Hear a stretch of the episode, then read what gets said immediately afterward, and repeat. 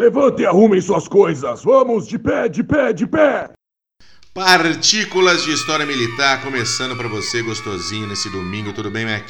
Tudo jóia, tudo jóia. Saudações cavalarianas para ti, para você que nos ouve em mais um PHM gostosinho, realmente nesta manhã quente, cálida, úmida, preparando um verão que chega e chega com chuva, chega com deslizamentos em São Paulo, com alagamento aqui em Santa Catarina. Tá, tá tenso. Tá tenso. Essa semana é, tá é tenso. de sempre, né? Então, É outubro, de novembro é isso, é época de enchente aqui. É isso aí mesmo. A gente vai falar hoje de um aviãozinho muito bonitinho, né, Mac? É um aviãozinho que, que é um sensacional aviãozinho. Para alguns, o Cadillac dos céus, para outros, uma aeronave de desfile, para mais outros, um caça para pegar mulher, porque se você quisesse voltar vivo da guerra, era melhor estar no P-47. Então, né, estilo, elegância, velocidade, poder de fogo, seis metralhadora ponto .50. É isso aí, é P-51 Mustang no ar hoje. Oh, coisa linda, P-51 Mustang, projetado para atender uma especificação britânica. E isso aí, uma especificação da guerra, né, Mac? 1940. Olha que belezinha. Aham, e curioso isso, uma especificação britânica, né? Os Estados Unidos ainda estavam neutros na, na guerra e abriram a licitação para um avião para RAF. E daí a North American foi lá e tá, vamos concorrer, né? Não custa, vamos vender isso aí. Viva o capitalismo. E vamos fazer um avião para fornecer para metrópole. Muito bom. E, e da prancheta pro po- protótipo foi rapidinho, né? 117 dias. Olha que beleza. Quatro meses entre elaboração do conceito e primeiro, a primeira aeronave voando. O primeiro voo dele foi em 26 de outubro de 1940. Uma aeronave ainda com o código NA73X. Xuxa. X. E X de correspondeu. então, cor de rosa com chuquinhas. A aeronave. Isso. Não, brincadeira. E correspondeu às expectativas de alto desempenho da época, passou na licitação e deixou um gostinho de que podia ser um, uma aeronave que pudesse posteriormente superar qualquer outra aeronave aliada da guerra. É, mas tinha colocaram um coração bem fraquinho nele, né, cara? Colocaram um motorzinho de Uno Mille, assim, É, né? não, não subia direito, não tinha razão de subida, não tinha velocidade, não tinha potência, é, estolava dependendo da manobra. Então botaram ele aí inicialmente para o papel de reconhecimento armado, aquele que vai dar uma olhada, tirar umas fotinhas, dar uns tecos para poder fugir e Sim, torcer para para não Pernas pra é, e torcer para não né? virem atrás muito ligeiro, porque também não dava para esticar muito. Ele era bem bem E limitadinho, aí eles fizeram perna a coisa certa depois, né, Mac? ah, fizeram, finalmente, né? Finalmente. Finalmente botaram o motor Merlin, Rolls Royce. Rolls Royce Merlin. Coisa linda, maravilhoso, motorzão do Spitfire. Pra quem lembra, ah, aquele. Não ia chamar de barulho, não é um barulho, é uma música. Do Merlin, música, por do, dos Spitfire, dos Mustang, dos Lancaster. Então, vou. A gente vai ver se consegue um, um barulhinho do Rolls Royce Merlin aí pra deixar junto no áudio desse podcast.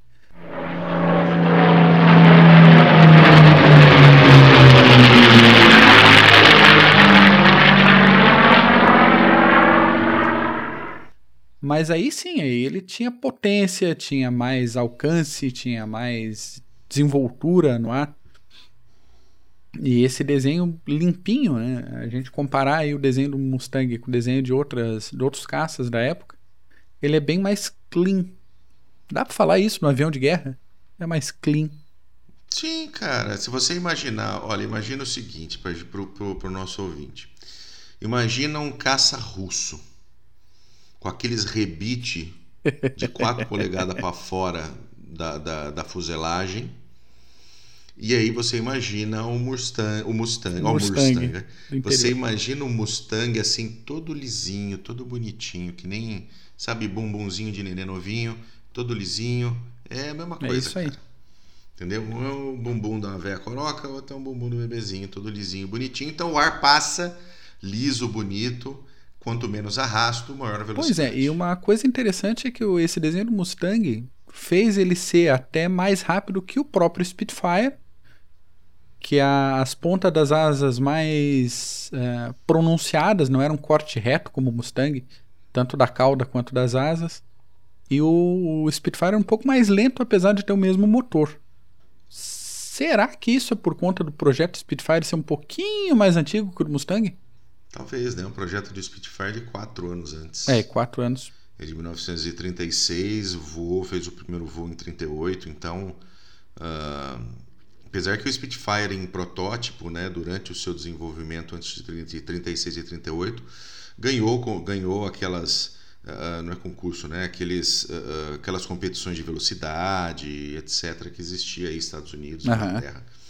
Mas muda, né, cara? Muda conceito, muda uma série de coisas. Ainda mais quando você está nessa velocidade de desenvolvimento que a guerra produz. Ah, galopante. Dentro das nações que estão ali. Né? É galopante uhum. o negócio.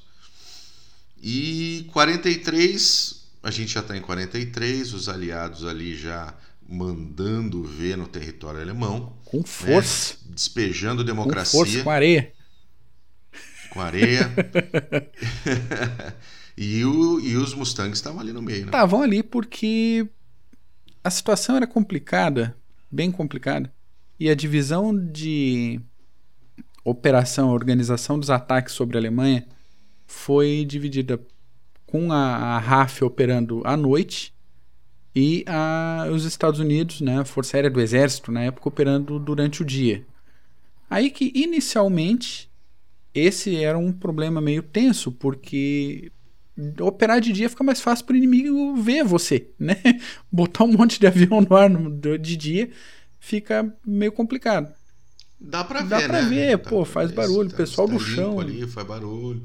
Aqueles riscos brancos, né, da condensação no, no, cortando o céu. Isso, o pessoal da, da antiaérea fica feliz. Fica, temos alvos. Temos alvo, temos o que fazer aqui, não é mesmo? Até tinha um certo Ratzinger que operava na antiaérea na, na época. Bom, deixa pra lá. É verdade.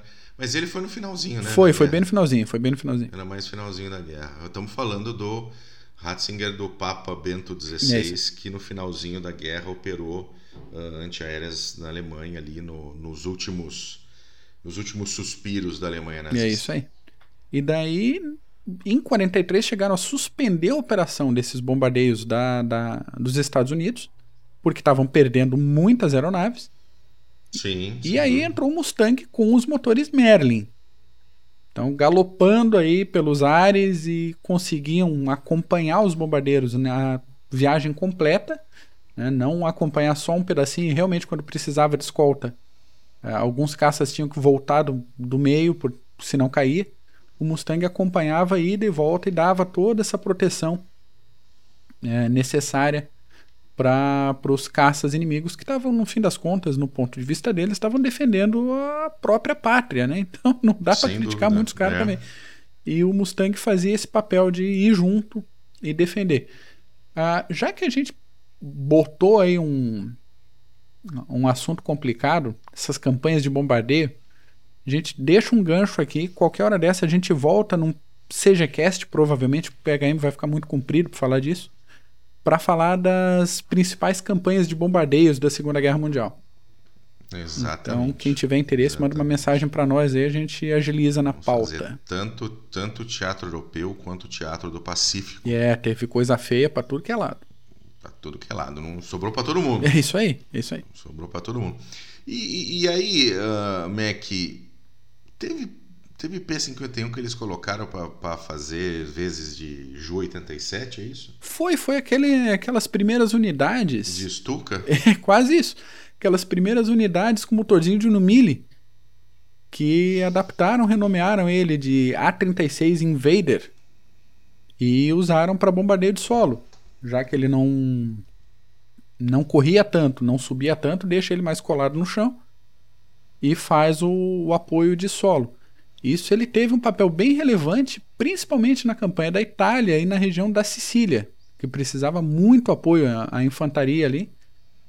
E uhum. esses primeiros Mustangs, com ainda com a carlinga fechada na traseira, não era, não era aquela carlinga uh, formato de gota, ele uhum. pôde trabalhar legal como a 36 Invader aí na Itália. É que bom que mudou o nome, né? Não vamos misturar o né? Não fica feio. P51 é uma coisa, a 36 é, é outra coisa, né? Um, um tem motor de Rolls Royce, o outro tem motor de. Isso, isso, basicamente. Né? Põe uma bomba só embaixo dele, faz o um mergulhinho, joga lá, volta, dá uns uma metralhadazinha e acabou. Não vamos misturar. Não força. É, não força o bichinho. E, e por incrível que pareça, né? Dentro do projeto do Mustang, pensaram no conforto do piloto. Ah, tinha ergonomia, né? Ergonomia a gente vê por aqui no P51 Mustang. o, o desempenho dele era, é, já com o motor Merlin, bem relevante. O alcance aumentou bastante, a autonomia de voo tal. Então, os projetistas tiveram o cuidado de olhar também para a questão humana.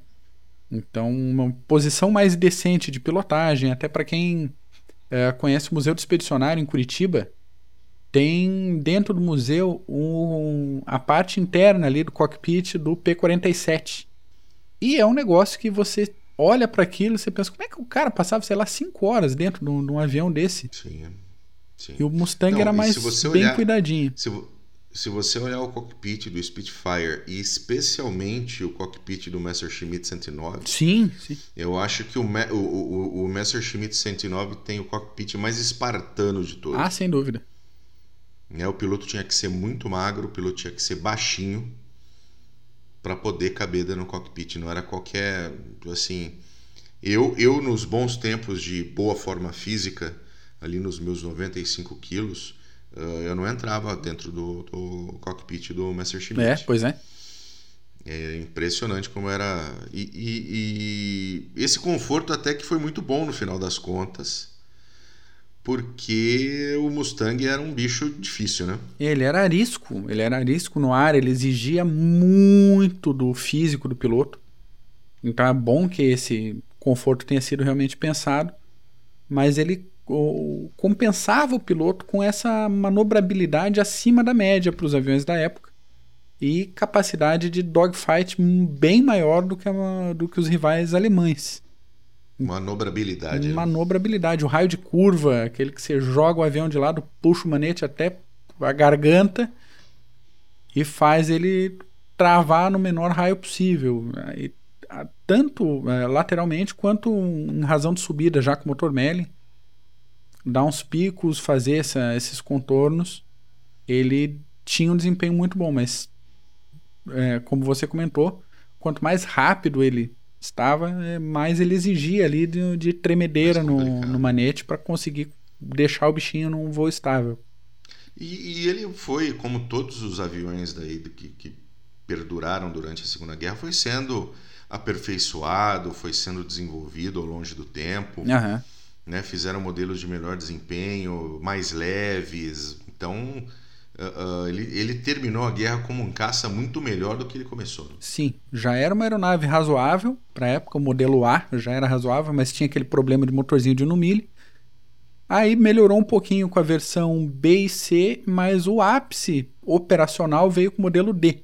É aquele modelo clássico que a gente vê nos filmes com é, carlinga em gota, toda aquela visibilidade para o piloto, aquele desempenho, tudo. O, o classicão P51D. E foi também o modelo mais produzido. Porém, no finalzinho da guerra entrou o modelo H, que era bem mais leve, muito mais leve que o modelo D, e tinha uma velocidade final bem maior. Então ele se tornou a aeronave com motor a pistão mais veloz da Segunda Guerra Mundial. Para voar mais ligeiro que ele, só os jatos alemães. Muito bom. Quantos Mustangs que o pessoal construiu ali durante a Segunda Guerra? Foram 15.586 unidades. Que belezinha, não? De novo, de novo, não é. Eu fico magoado, eu fico magoado porque eu não tenho nenhuma aqui no meu quintal. então, então, tem um, um, negócio que a gente vai falar daqui a pouco que deixa a gente mais magoado ainda. Mas foram 15.586 unidades. Do caça mais bonito da Segunda Guerra Mundial. Pronto, falei que é a minha opinião, eu falo mesmo aqui nesse então tá bom. E o Mustang ainda viu serviço na Coreia. Aham. Não é? Seis anos depois de, do, do, fim da, da, da, Segunda Guerra, a gente teve a Coreia. Isso aí. Uh... Com algumas modificações tecnológicas, a maioria deles com. A maioria não sei, eu ia falar maioria, mas não, não garanto maioria, mas alguns com hélices de cinco pás. Até mudaram o nome dele para F-51. Ele topou com o MiG-15 na Coreia. É, aí, aí foi aí que a coisa começou a pegar. Aí azedou. Azedou pro Mustang. Aí, azedou, é, aí o azedume foi grande. Uhum. Aí começaram a colocar os caças na Coreia para voar, né? A terceira geração de caças. Mas muita gente usou o Mustang, né? Depois da guerra, mais de 25 forças aéreas usaram o Mustang. Isso aí. Mais de 25 forças aéreas, porque o bichinho era bom. E Sim. nem todo mundo precisa estar tá na, na crista da onda tecnológica, como Estados Unidos, Inglaterra e, na época, União Soviética. É, o pessoal se virava com o que tinha, então até um, uma licença de produção foi liberada para fazer a, a, construção de Mustangs na Austrália, já no finalzinho da década de 40. E aí é aquele momento que eu falei da, da mágoa. Tinha tanto Mustang no fim da guerra que os Estados Unidos vendiam Mustangs para as nações amigas pelo preço de um dólar. Só precisava ir lá buscar. Às vezes nem isso. Olha que beleza. E é um dólar leva, faz a manutenção aí, fechou. Então, bastante. Um dólar eu tenho, hein? Dava, né? Aquele um dólar Dá. que a gente ganha no restaurante do shopping quando come nhoque no dia 29. Aquilo ali valia um Mustang, cara. Podia comprar um Mustang na época. Que belezinha. E, e, quem mais usou Mustang aí, Mac? Teve umas historiazinhas interessantes, né? Pois é, Israel usou Mustangs na Guerra Árabe-Israelense de 1956 Aliás, Israel usou tudo que tinha né, nessas primeiras guerras. Aí usou Messerschmitt, usou Isra... motor Israel... de Heinkel 111 adaptado em outro avião. Israel, Israel fez um dia de vida, um dia de aniversário e já foi atacada por é, pois é. diversas nações árabes e deu um pau todo mundo. Então, deu um a gente ainda vai falar disso. Pau atrás do outro, exatamente. Um pau atrás do outro. Outra, outro pessoal que usou foi os holandeses. Eles levaram alguns Mustangs para para as Índias Ocidentais Holandesas em 1946. Índias Ocidentais Holandesas. É isso aí. Ô, edição, dá um jeito aí, cara. e os levou como parte aí das forças de proteção das colônias. Aí que um pouco mais para frente os holandeses deixaram a região e deixando para trás também os Mustangs para os novos donos, né? Aquele esquema pra que de levar embora, né? Para que levar embora? Deixa aí. A gente tem, a gente consegue comprar coisa mais mais nova lá na Europa. Aí, alguns anos depois, em 62, os indonésios, novos donos do, do, desses Mustangs, usaram os Mustangs contra os holandeses, numa tentativa aí de invasão contra a Nova Guiné holandesa, que não deu certo, né? tomaram no zóio, e ainda Sim. mantiveram esses Mustangs em serviço ativo até a metade da década de 70. Vê que a gente está na década de bom. 70 e tem gente usando Mustang aí. Aí, somando mais uns dados curiosos, o último Mustang derrubado em combate foi na Operação Power Pack na República Dominicana em 1965, situando geograficamente ali do lado do Haiti.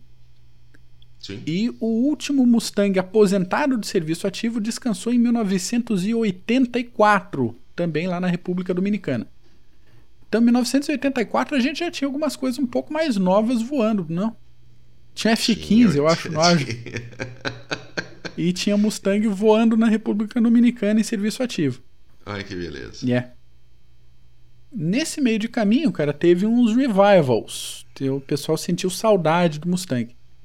Então, o primeiro revival aconteceu em 1967, o segundo revival em 1972. O pessoal nos Estados Unidos remanufaturando alguns Mustangs originais sobreviventes com peças também originais para o uhum. papel de aeronave contra insurgência.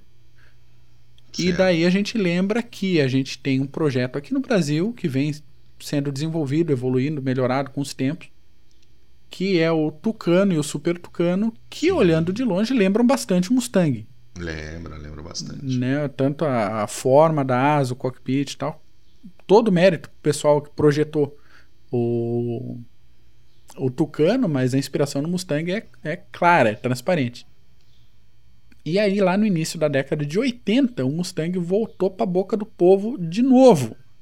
É, Abriu-se uma nova licitação, uma nova demanda aí para aeronaves de suporte à infantaria e forças blindadas, aquele pessoal que acompanha o povo no chão lá, tira o pessoal da, da merda em campo de batalha. Sim, sim e pensaram uma nova atualização do Mustang, novo motor, algumas poucas alterações de aerodinâmica e de cabides das asas para armas mais modernas e tal.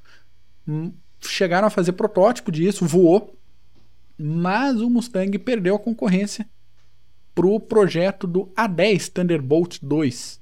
Coisa mais linda. Então o, o Javalizão levou em cima do Mustang, mas quase que o Mustang volta. Quase que ele leva, né? Quase que ele leva de novo um papel em campo de batalha. Podia estar aí no Afeganistão dando tiro em Talibã. De repente tinha Mustang, mas felizmente Não, mas- um- colocaram a 10 que tentaram aposentar esses tempos atrás e negaram. Eu que eu ia comentar, negaram porque é um avião foda. É um avião muito Não tem quem faça o trabalho da 10 hoje. Isso, que levou o nome até do colega do, do, do Mustang, o P-47, que era outro avião Isso. fantástico. Fabuloso. Ele era grande, ele era feio, ele era bruto, mas ele tomava tiro até não aguentar mais e não caía. Ai, não, tem, tem fotos de, de P-47 que aterrizou com meia asa, né? Pois é, pois é. Então, para você ver como é que, como é que era, ah, como era forte, como era um avião estável, né? Aham. Como voando. E o, o Thunderbolt 2 puxa isso também. Tem algumas fotos, Puxa, algumas né? histórias dele, totalmente picado de bala, faltando pedaço da cauda, faltando pedaço de asa. Ele traz o piloto de volta. Inclusive, em primeira mão aqui, senhores, momento alto jabá. Tô traduzindo um livrinho agora sobre o A10 Thunderbolt 2. Daí, em breve, na Amazon, num computador mais perto de você. Assim Olha que for- belezinha. É, assim que for liberado, a gente passa o link aí. Meus parabéns. É nóis. Então tá bom, Mac.